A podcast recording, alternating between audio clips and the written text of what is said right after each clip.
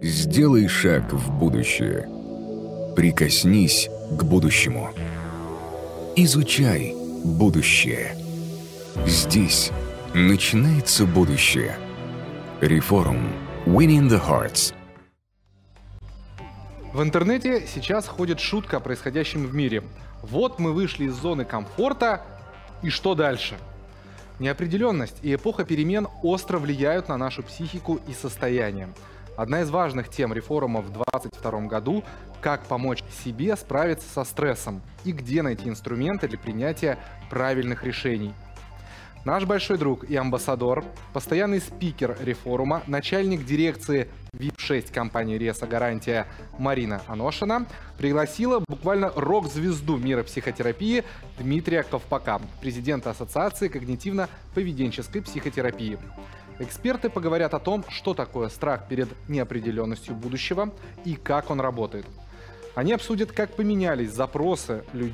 Они обсудят, как поменялись запросы людей, которые за душевным равновесием обращаются к специалисту, и разберут инструменты, которые помогут любому человеку выйти из сильного стресса, если не победителем, то точно не проигравшим. Задавайте в чате трансляции вопросы с хэштегом QA. За лучший из них компания Реса Гарантия подарит три полиса телемедицины на год. По этому полису все самые важные врачи будут у вас в онлайн-доступе 24 часа в сутки. Добрый день всем, кто подключился и смотрит весенний выпуск «Реформ». Меня зовут Марина Аношина. Я руководитель дирекции VIP6 страховой компании «Реса Гарантия». И сегодня я буду беседовать с врачом, психотерапевтом и руководителем Ассоциации когнитивно-поведенческой психотерапии Дмитрием Ковпаком. Дмитрий, здравствуйте. Здравствуйте, Марина. Здравствуйте, уважаемые слушатели, участники весеннего реформа. Дмитрий, спасибо большое, что вы присоединились, и мы сегодня сможем обсудить такую важную и очень актуальную тему, как стресс и страхи. И давайте начнем с самого начала. Что такое страх? А, как он влияет на человека? Какую вообще природу он несет? И что э, можно здесь рассказать? Ну, в первую очередь стоит начать с того, что страх э, и тревога – это естественные эмоции человека, такие же, как любопытство, гнев, э, радость и другие. Поэтому мы рассматриваем эмоции как отрицательные и положительные, но, но в реальности вся эта гамма, условно говоря, прописана в нашем таком архитектурном проекте, в нашем геноме и является вспомогательной для нашего качественного функционирования. Поэтому эмоции несут в себе еще сигнальную функцию, и у страха, и у тревоги есть сигнальная функция, говорящая нам об опасности – что это такая окраска эмоциональная происходящих событий, которые мобилизуют в некоторых ситуациях наш организм, и, по сути, так реализуется инстинкт самосохранения. Спасибо большое. Вот вы как раз затронули тему тревоги. Я знаю, что вы являетесь специалистом по тревожным состояниям. Что такое тревога перед неопределенностью будущего? Да, расскажите немножечко об этом. Спасибо большое, что вы это упомянули. Э, если возможно, я бы хотел продемонстрировать несколько книг, где я об этом говорю подробнее, автором которых я являюсь. Но если коротко сформулировать, то у нас есть естественный механизм наших ожиданий или экспектаций по-английски, и есть такой специальный механизм моделирования будущего, антиципация мы живем по такой стреле времени, где, опираясь на прошлый опыт, мы ориентируемся в настоящем и строим планы на будущее. И вот эта определенность создается таким понятным, ясным ожиданием того, что я знаю прошлое, я знаю себя в настоящем, и я могу сориентироваться в будущем и могу рассчитывать на это. То есть эта уверенность, она строится на базе этого опыта, на базе понимания текущего момента и на базе этих ожиданий. Что со мной будет, к чему это приведет и так далее. У нас есть планы по примеру того, как мы учились в школе, завершить образование или поступить в ВУЗ, э, устроиться на какую-то работу, э, какие-то отношения сформировать и развивать. То есть мы живем некой общей картиной и мира, и себя, и ориентации во всем этом. И вот когда эти ожидания вдруг из-за чего-то ломаются, как мы помним в пандемию, вдруг из ниоткуда берется такая необычная ситуация, связанная с инфекционной эпидемией, и мы тогда испытываем беспокойство, которое, с одной стороны, оправдано необычностью обстоятельств, но с другой стороны, может становиться чрезмерным. И вот здесь важно дифференцировать, что от меня зависит, а что от меня не зависит, чтобы мы могли преодолевать стресс, э, который связан с лишним беспокойством, потому что э, в наши задачи входит определение, что э, мы вкладываем в ситуации, а что исходит из ситуации. Ну, я пропущу сейчас несколько слайдов, к которым, надеюсь, мы еще вернемся, но хотел бы упомянуть автора термина «стресс». Чаще всего э, как автора воспринимают Ганса Сильен, но еще его предшественник Уолтер Кеннон, он а, объяснил, что стресс – это такая адаптационная реакция организма, которая связана в том числе и с вызовами, которые среда бросает нам. И вот уже Ганс Силье развернул этот термин э, в своих работах, связанных с адаптацией.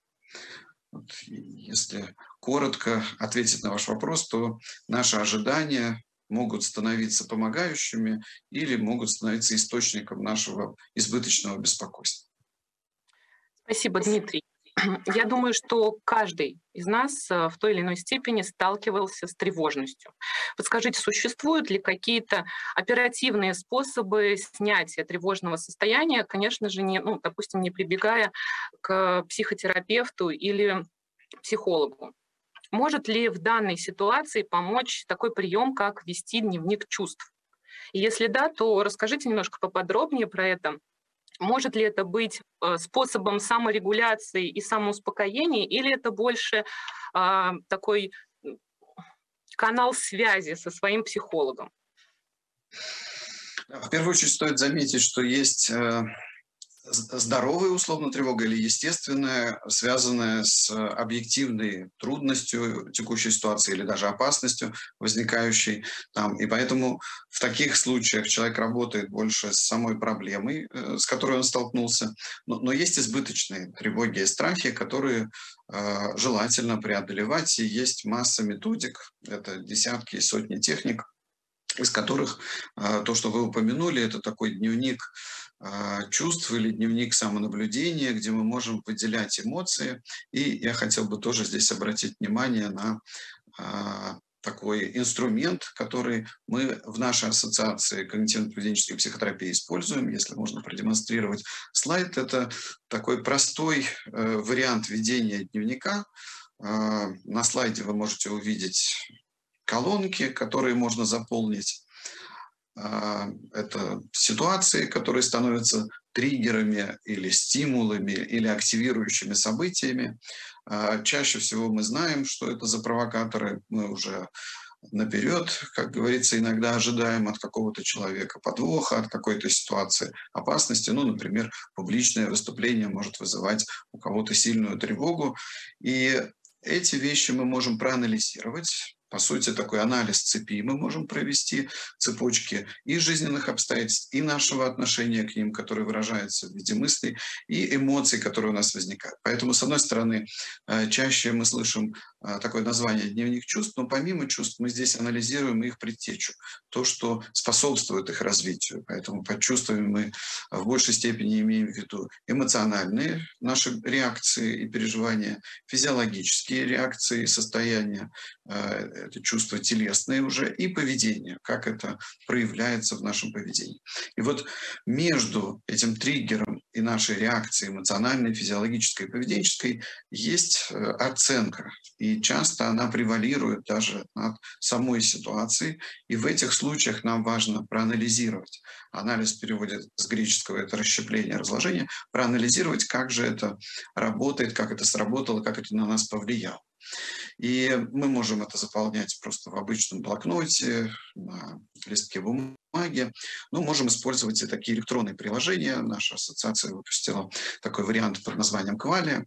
И по аналогии а, вот с этим инструментом СМЭР есть десятки и отечественных, и сотни зарубежных приложений, которые позволяют достаточно а, быстро зафиксировать этот материал, зарегистрировать те а, триггерные точки или те активирующие события и ситуации, которые нас провоцируют на что-то, и, э, что еще важнее, заметить свое отношение к ним, которое, возможно, в некоторых случаях требует от нас такой перестройки, изменения нашего мышления и поведения. Поэтому э, в этом приложении мы можем увидеть такие акценты и диагностические, как нам разобраться в себе, и терапевтические, что нам предстоит менять, и тренировочные, что нам стоит закрепить в виде тренировки для большей жизнестойкости, так называемый resilience, э, состояние большей уверенности, стабильности, э, ресурсное состояние, на которое мы можем опираться. Оно достигается уже путем тренировки более подходящего отношения, более подходящего мышления и убеждений, на которые оно опирается. Дмитрий, спасибо большое, спасибо за такую наглядность и удобное использование. То есть можно сосчитать QR-код. И давайте, может, вернем страничку. Да, давайте еще раз посмотрим. Да, можно скачать приложение и воспользоваться им. Я бы еще хотела задать такой вопрос. Э, вот недавно вела вебинар с психологом нашего проекта телемедицины, и Татьяна подтвердила, что сейчас запросы немножко изменились. Да, увеличился поток клиентов, который э, идет э, за помощью, да, за поддержанием своего ментального здоровья, идет к психологам. Вот скажите, пожалуйста, вы как раз недавно проводили супервизию психологов нашего проекта на тему выгорания профессионального. Как вы можете прокомментировать, как изменилась жизнь самого психолога, который э, по долгу службы помогает нам справляться с нашими переживаниями?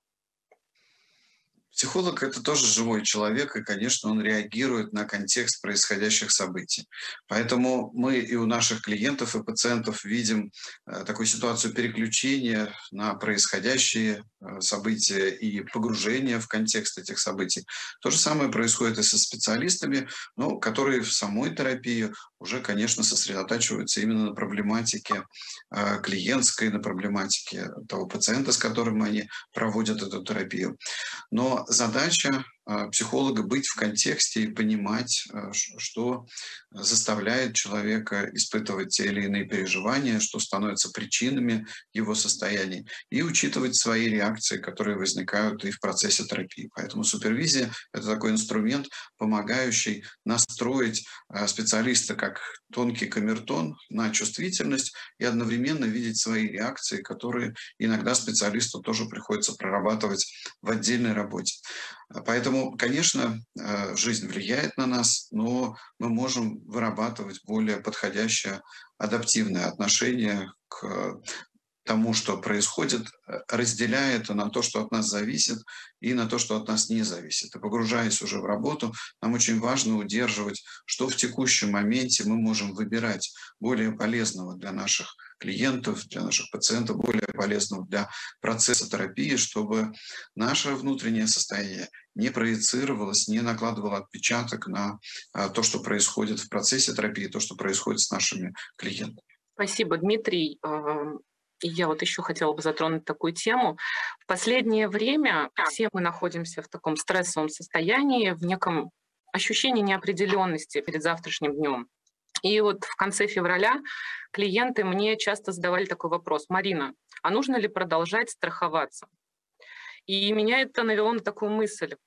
Действительно, многие из нас э, стали перед глобальным выбором покупать, продавать, вкладывать, страховаться.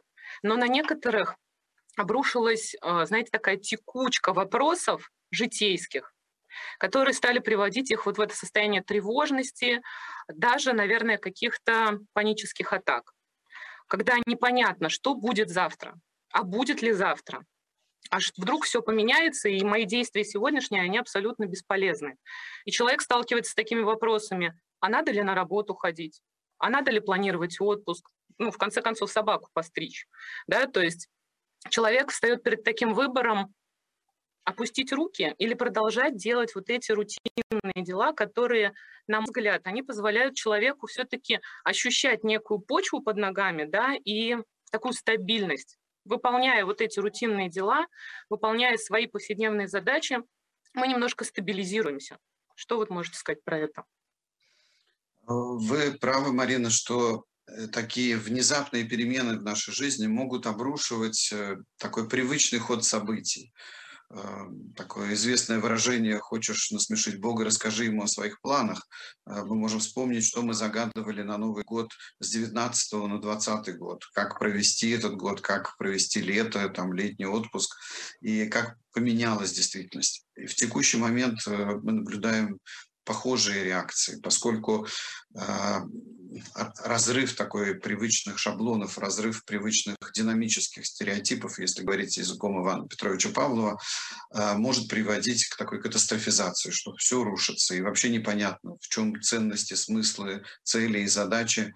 И ярким примером здесь, и метафорическим, и практическим, является э, жизнеописание того, что в реальности происходило с Виктором Франклом в его книгах, в его статьях, когда, находясь в концлагере, он как раз опирался на то, что от него зависело. То, что мы упоминали только что, важно разделить, дифференцировать, что от тебя зависит, а что от тебя не зависит. И зависела от него рутинная деятельность, как раз в первую очередь. Опять же, то, что вытаскивало нас в пандемию, когда мы понимали, что от нас немногое зависит, мы не можем перевернуть текущую действительность, отменить пандемию или тот кризис, в котором мы сейчас находимся. Но есть то, что зависит непосредственно от нас. Наше состояние, и Франкл брился, несмотря на то, что э, кто-то из э, тех же, кто был в нем, с ним э, в этом концлагере, опускал руки, он делал зарядку, он застилал кровать. То есть это те действия, которые могут показаться бессмысленными, ненужными и нелепыми в таком контексте, но именно они организуют поведение и мышление человека, когда он видит смысл. И «Человек в поисках смысла» — это та книга, которую Франкл написал, опираясь на этот опыт, проведенный в концлагере. Соответственно, мы можем увидеть то малое, пускай по сравнению с какими-то глобальными аспектами и задачами, на что мы можем сделать опору и что мы можем использовать. Потому что жизнь кончается не завтра, и то, что приходится иногда отвечать на те вызовы, которые бросает время, э, и, и говорит о том, что в эти периоды какие-то вещи э, пропадают, может быть, их смывает волну этого кризиса, но, но остаются такие неприходящие ценности, ценности отношений, поддержания э, близких, э, помощи им, ценности здоровья, ценности опоры на текущий момент и, и поиск смысла в нем. Поэтому человек в поисках смысла – это метафора Франкла и подарок его одновременно для того, чтобы мы каждый раз в момент турбулентности, в момент кризисов, в момент отчаяния, может быть, искали этот смысл, находили и опирались на него, помогая не только себе, но и другим. Поэтому э, страхование, которое вы упомянули в качестве примера, английское слово sure, которое в основе insurance, э, это уверенность. Вот кризис, неопределенность создает максимальную неуверенность, и поэтому э, наши привычные действия, в том числе и то, во что мы вкладываем свои ресурсы, как пример страховка, это возможность увидеть свет в конце туннеля, э, увидеть смысл и опираться на вот эти действия, которые шаг за шагом могут нас вести к этому будущему, которое сейчас не определено.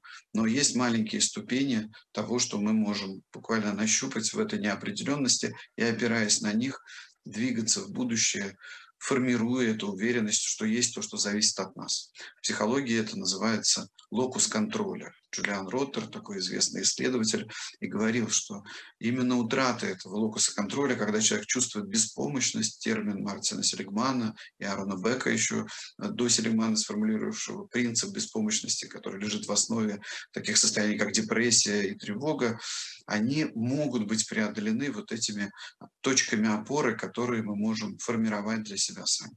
Очень интересно. И знаете, еще такой вот один у меня вопрос интересный есть.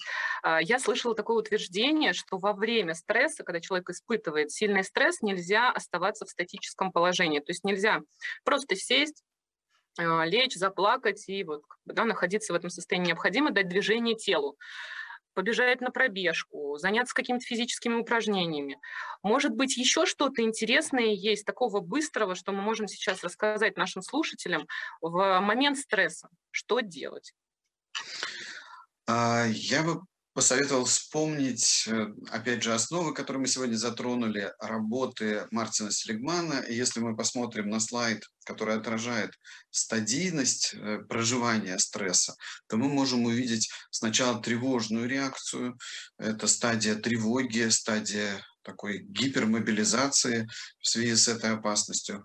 И часто это такой провал из-за как раз дезориентации, то есть нарушается такой гомеостаз, о котором говорил Уолтер Кеннон, и мы видим э, вот это состояние перевозбуждения, состояние суеты и хаоса такого, но потом когда человеку удается сформировать хотя бы какую-то небольшую определенность и ясность, возникает так называемая фаза резистентности или стадия резистентности, где оптимум сопротивляемости и физической организма, в том числе даже инфекционным заболеваниям или каким-то хроническим болезням, которые были у человека ранее. И это оптимальное поведение, использование ресурсов и собственных, личностных и социальных, для того, чтобы действовать активно. Но может возникнуть, если особенно первая стадия такой э, сильной тревоги и гипермобилизации проходила избыточно энергично, может быстро человек свалиться э, в такую стадию истощения. Поэтому регуляция снова возвращение к гомеостазу – это важная задача для человека и для помощи ему. И, конечно, в психотерапии есть масса инструментов, это сотни и сотни, которые используют профессионалы. Но профессионалы подготовлены к этому. Например, состояние тревоги, а, если мы берем уровень уже расстройств, тревожных расстройств, сегодня чаще всего в терапии преодолевается с помощью методик экспозиции. Экспозиция – это выдержка, погружение как раз в ситуацию, которую человек избегал, оказывается, является очень важным моментом для прояснения. Это как ребенок, оказавшийся в темной комнате, если он убегает оттуда, у страха глаза велики, у него закрепляется рефлекс избегания. Но если он остается, то таким сумеречным зрением он видит, что нет тех кошмаров и а, такой безысходности, в которую он верил до этого. Но это когда касается дела иррациональных страхов, избыточных. В ситуации, когда это адекватные переживания, но зашкаливающие, мы можем использовать даже самостоятельно некоторые методики. В первую очередь это хорошо известная уже целый век релаксация и мышечная релаксация по Эдмунду Джекобсону а, наиболее известный инструментарий в а, психотерапии и в когнитивно-поведенческой терапии в частности. А, эту методику несложно освоить, о ней многое рассказано и в популярной литературе, и в интернете можно найти ссылки, и в своих книгах я цитирую такие инструкции, как это проводить. И то, что вы говорили о движениях, это, по сути, естественная разрядка любого живого существа, не только человека. Испытав стресс, любое животное пробежалось, убежало от опасности э, и сбросило вот это напряжение, которое выстреливает таким условным пресловутым адреналином, заряжая мышцы тонусом, заряжая весь организм энергией, и эта энергия естественным образом расходуется. Поэтому движение, э, пробежаться, поприседать, сделать зарядку, сходить в тренажерный зал, в бассейн – это естественный способ справляться со своим стрессом. Но есть и определенные э, методики растяжек, где вот этот мышечный гипертонус, когда он уже превращается в зажимы, когда у нас болит шея, спина или голова, помогает также снять это избыточное напряжение не только мышечное, но и через такие рефлексы мышечно-кортиковые помочь и снижению возбуждения в коре головного мозга. Ну и mindfulness, современные методики, а, по сути, такой вариант светской медитации без эзотерических или религиозных а, составляющих, который помогает успокоиться, помогает расслабиться и помогает вернуться к этому гомеостазу. Ну и есть, конечно, методы профилактики уже более сложные, которые требуют обучения, когнитивный анализ и так называемая реструктуризация, изменения своих э, дисфункциональных или таких иррациональных мыслей и убеждений, работа с системой убеждений и потребностями человека, актуализируемой в текущий момент, и формирование поддерживающей среды. Э, это свойственно и так каждому человеку. Он интуитивно чувствует, кто из людей, которые его окружают, ресурсные, кто ему помогает и поддерживает. И близкие, и знакомые, и далекие люди. И это ресурсные, и занятия какие-то, когда человек видит, что там он отдыхает, расслабляется, переключается и получает такую подпитку, условно говоря. Это буквально места силы, как э, в населении принято говорить, э, люди, которые тебя поддерживают, занятия, которые тебе помогают, в том числе и такая социальная помощь и поддержка людям, которые в ней нуждаются, дает такой эффект, что не оскудеет рука дающего, наоборот, это поддерживает нас, несмотря на то, что мы вроде бы вкладываем такие ресурсы, силы, время или даже материальные ресурсы. Спасибо большое, Дмитрий. Очень интересно, очень познавательно. У меня такая мысль созрела. А всегда ли стресс – это что-то плохое, если мы вот можем его направлять в нужное русло, там, заняться спортом? Можно ли так рассматривать?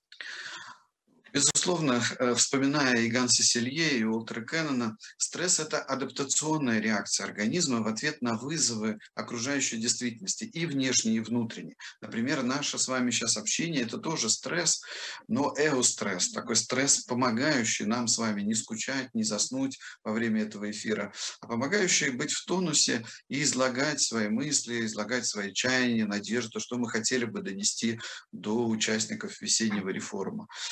Это жизнь.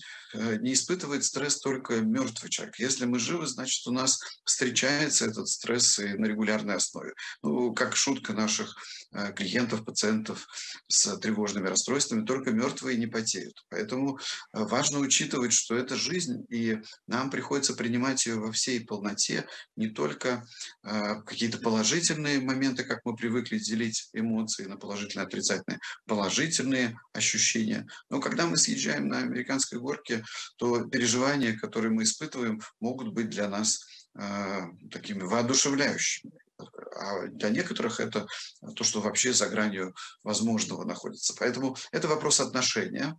И поэтому стресс, если мы будем воспринимать его как часть жизни, и только дистресс, как хронический стресс, как что-то лишнее, э, позволит нам не держаться за эту зону комфорта, потому что часто наши ценности, наши смыслы лежат по ту сторону нашего комфорта, по ту сторону нашего страха, по ту сторону нашего стресса.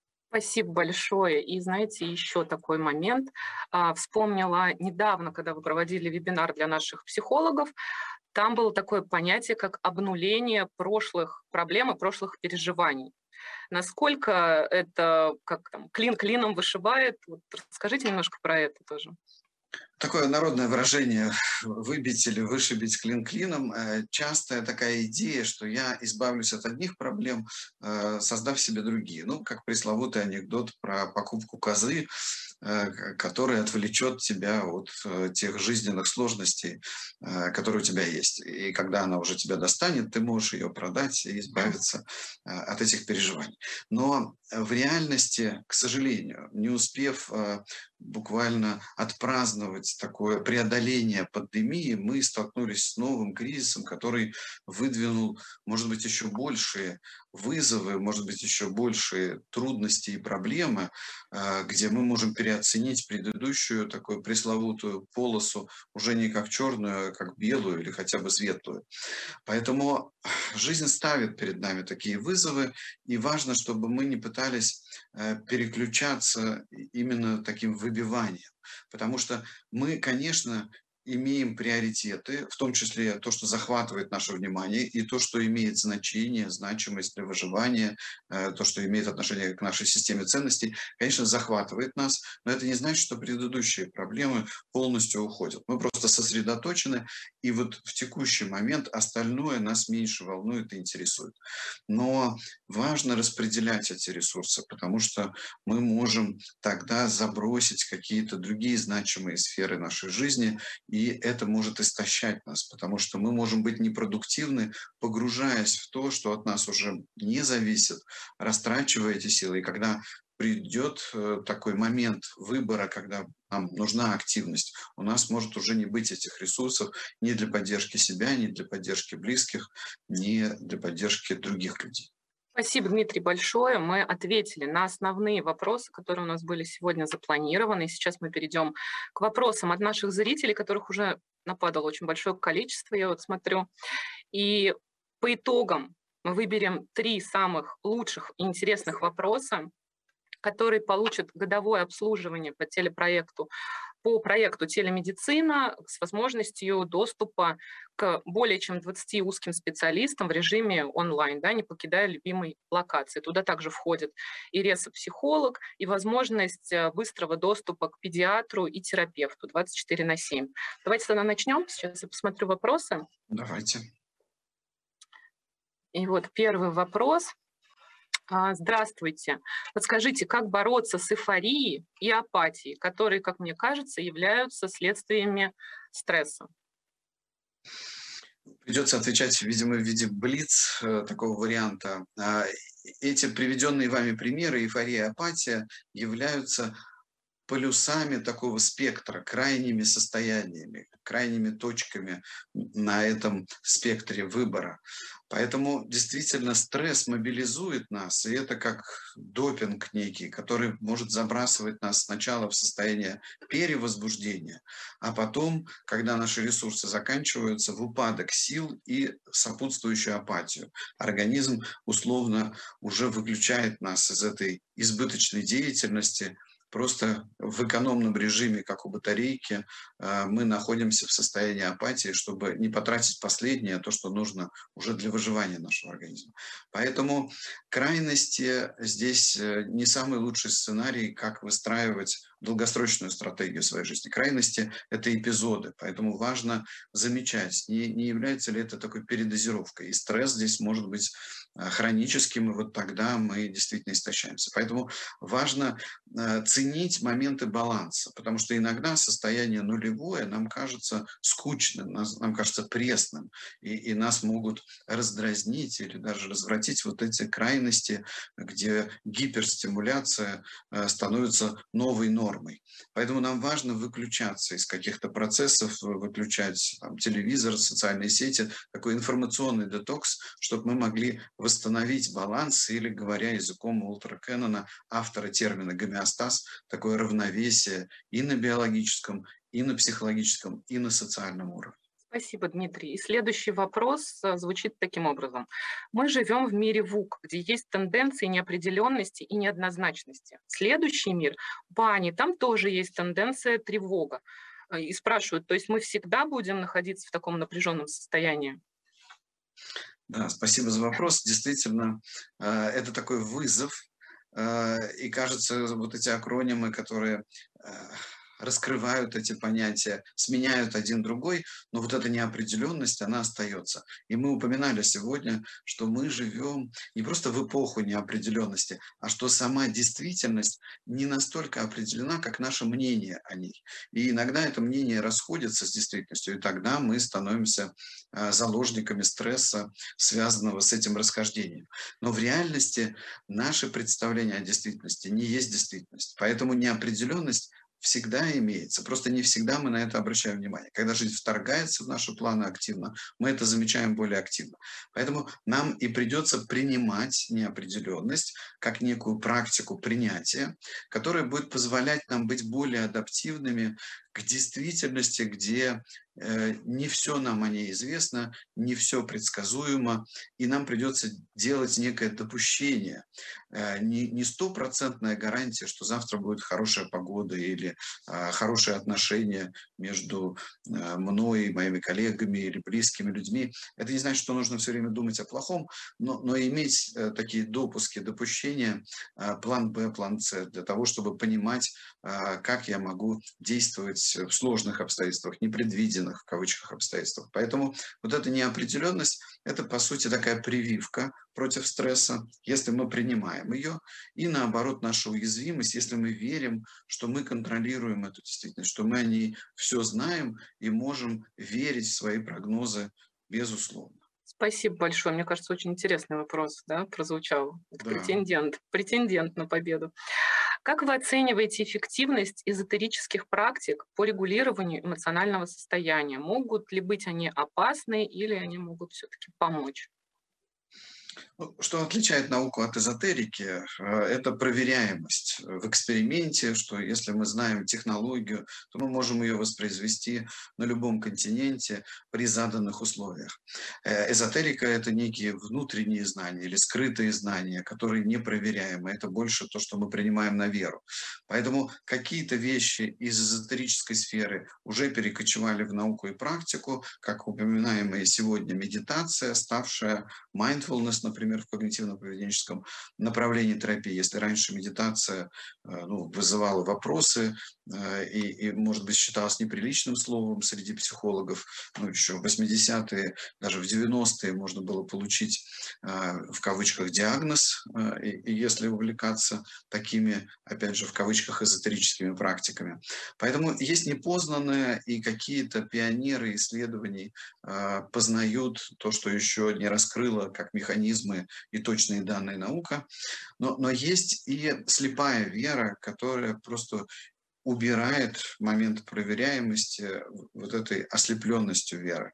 Поэтому здесь э, тонкий лед, и здесь важно учитывать какие побочные эффекты а, от таких практик могут возникать. И они, увы, есть, э, не вдаваясь сейчас в какие-то детали и подробности по каждой из них, но вы можете себе представить последствия таких побочных эффектов. Поэтому здесь я, как представитель все-таки научно обоснованной психотерапии, придерживаюсь того, что можно проверить, то, что можно исследовать, и то, на что можно опираться в плане безопасности, потому что медицина э, в главу угла ставит принцип Гиппократа «не навреди», Э, сделай то, что поможет человеку, и то, что проверяемо на предмет этой безопасности. Спасибо большое. И вот еще очень интересный вопрос, я уже прочитала. Стресс э, в цифровой среде. Есть ли особенности проживания в отличие от обычного стресса в жизни? Что здесь можно ну, каждый из нас наверняка сталкивался с, с таким э, распространенным уже термином холивар в сети. И, и, и сейчас ходит такая шутка, что ну, те, кто вновь оказался в обычной среде, помните, что оскорблять людей в реальной жизни не то же самое, что в социальной сети. За это могут дать а, по лицу в прямом физическом смысле слова. Поэтому, конечно, а, такая вроде бы анонимность э, в сети, вроде бы э, безответственность такая приводила к большому количеству холиваров, э, столкновений, таких конфликтов. И это механизм, это не только поведение отдельного человека, а это такой механизм обезличивания. Я вижу аватар, я вижу просто текст, я вижу какие-то знаки и символы, и поэтому безопасность в сети – это отдельное понятие. Это не только э, там взлом вашего сайта или страницы, или какой-то фишинг. Э, это буквально психологическая безопасность, которая связана со спецификой проникновения в нашу душу контекста того, что транслирует сеть, того, что транслирует э, материал, э, данные из этой сети, потому что они точно так же действуют на нас, как и э, такие первые сигналы по Павлову, то, что мы получаем перцепторно от окружающей действительности. И вот вторая сигнальная система, знаково-символическая, действует тоже порой не менее разрушительно, ввергая нас в тревогу, депрессию или даже психосоматические реакции. Поэтому здесь стоит рассматривать вот эти механизмы всерьез и смотреть, насколько вы подготовлены к той нагрузке, которая выпадает в связи с цифровой интоксикации и токсичность некоторых э, ситуаций, в которых мы оказываемся, некоторых ресурсов или некоторых конкретно персональных взаимодействий может быть недооценена, и как минимум там бессонница, головная боль, э, тяжесть, упадок сил могут быть такими индикаторами того, что мы э, заходим за эту зону безопасности и э, рискуем не только своим психологическим э, благополучием, но и, может быть, даже соматическим. Поэтому важно для себя э, такие проставить флажки, сигналы, э, инструкции, может быть, составить для того, чтобы это взаимодействие было безопасным, наряду с тем, как у нас есть свои инструкции по поводу внешнего взаимодействия в реальной действительности. Спасибо, Дмитрий. У нас эфирное время, к сожалению, заканчивается, но один вопрос, давайте прям вот коротенько, 30 секунд. Бывает, что под воздействием стресса возникает очень много позитива и желания двигаться вперед. Особенно при выходе из зоны комфорта прямо крылья вырастают, и возникает непреодолимое желание что-то менять. Как правило, это все успешно получается. Не вредно ли это применять на постоянной основе? Не приведет ли это в итоге к опустошению? Ну, опять же, как говорили древние, особенно врачеватели античности, это вопрос дозы. И вот здесь э, гармония поверяется вот этой арифметикой дозы. Э, что-то может стать лекарством, но в преувеличенной дозе может стать ядом. Поэтому вам нужно протестировать, что помогает вам быть устойчивым и устойчиво развиваться, потому что мы упомянули, что стресс – это адаптационная реакция. Она может быть а, таким стимулом, допингом, может быть помощником в определенных кризисных обстоятельствах, где необходимо дать организму импульс, дать ему ресурсы, энергию прямом и переносном смысле слова для того, чтобы совершить те действия, которые требуют ситуации, которые требуют вызов от этой ситуации. И эта энергия нас воодушевляет на эту деятельность, которая может быть конструктивной и полезной. Но перестимулируя себя, э, так же как с допингом в спорте, мы можем увидеть обратные эффекты, что мы можем быть такой загнанной лошадью. Поэтому здесь вопрос дозы и вопрос злоупотребления. Вот на что стоит обратить внимание, если сказать вот так очень коротко.